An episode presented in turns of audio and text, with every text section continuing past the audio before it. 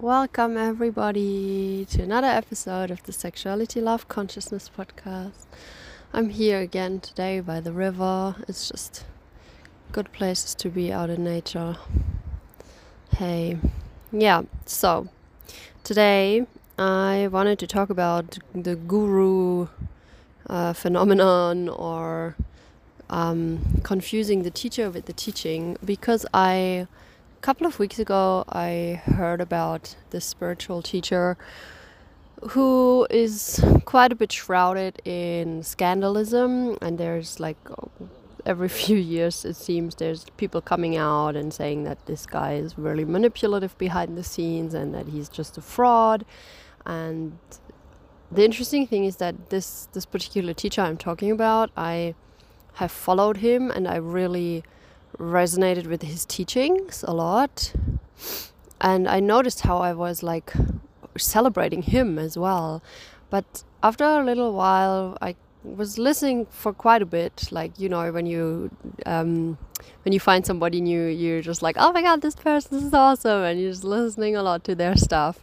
And after a little while, I was like, not feeling so convinced anymore because I felt like he was really full of himself. And the interesting thing is that this came out. There's people coming out talking about him that he's like really full of himself and. I think what that shows is simply that everybody here is human, you know. And I think the problem is with with all these spiritual teachers that people pretty quickly start putting them on pedestals and only because these teachers are saying things that resonate with us on some deeper level and that feel like a big relief for us at times doesn't mean that this person is like the epic being. It means that the teaching they're sharing is great um, and that they are like probably open uh, in a particular way to this particular teaching, but that doesn't mean that they're like totally pure. so what I also came to realize is like this this whole hype around these enlightened masters. People are like, oh my god, he's so enlightened and he's so wise and he's such a guru and blah blah blah. But this at the end of the day, this person is still in a human body. And that alone, to me anyway, means that he's still got human stuff going on as well and is like not perfect. And, you know, I dare to even say that because we are naturally empathic beings, whether we know it or not, but we pick up on the energy and the thoughts and the feelings around us. So, this whole enlightenment and awakening and consciousness process it's a it's a collective process. And of course there are people who are a little bit more aware than others. But i also have the feeling that we are awakening together. You know like even the ones that are really woke, they are still part of this collective human net. So they will still be influenced by the collective thoughts and feelings and beliefs. Because um, we're all connected, right? On a very subtle level, we are. All coming from the same source. And this is why I just struggle to really believe that there's like one person who's like this totally perfect person. And then the funny thing is, I mean, ask 50 different people what is perfect, and you will get 50 different answers, most likely. In, in regards to what is perfect enlightenment, what is perfect awakened behavior, you know, like what is it even? so, to me, it's really just being being in a childlike state of playfulness and curiosity again and and ease and happiness and joy and freedom and fluidity of emotions actually. To me an enlightened person is also cries um, but doesn't necessarily get lost in that crying you know same as they don't get lost in in ecstasy.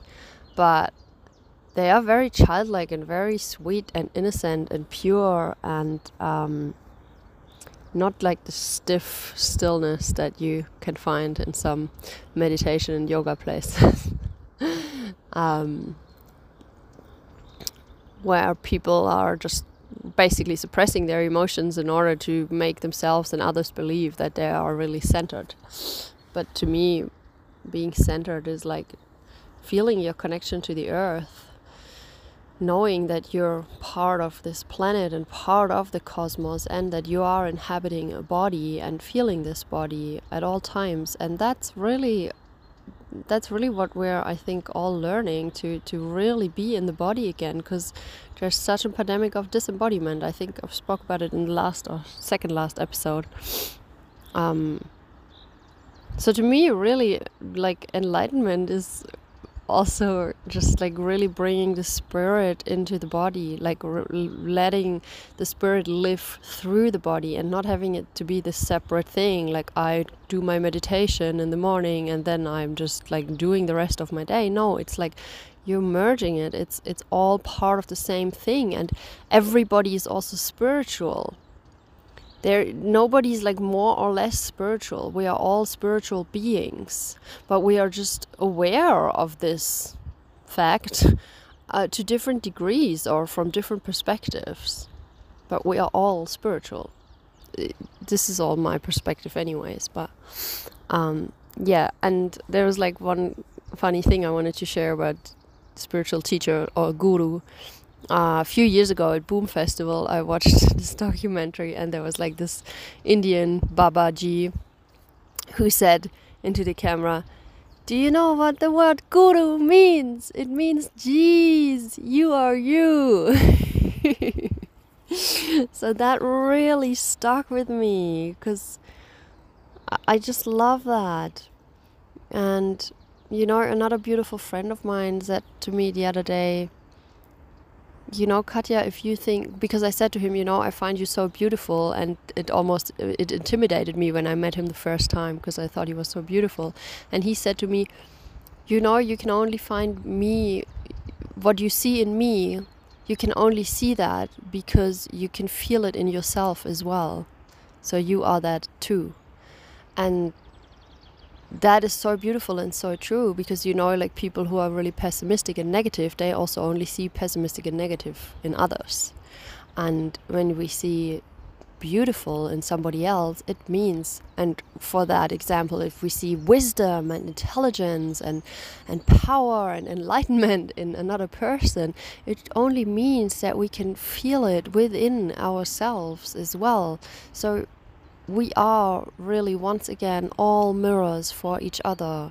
It is really true. I found this to be true again and again and again and again, and and and that I find so beautiful and so useful to remember that yeah at the end of the day we're just exactly very alike and then very unique obviously we're all special and I wish for myself and all of us that we may recognize this ever more deeply.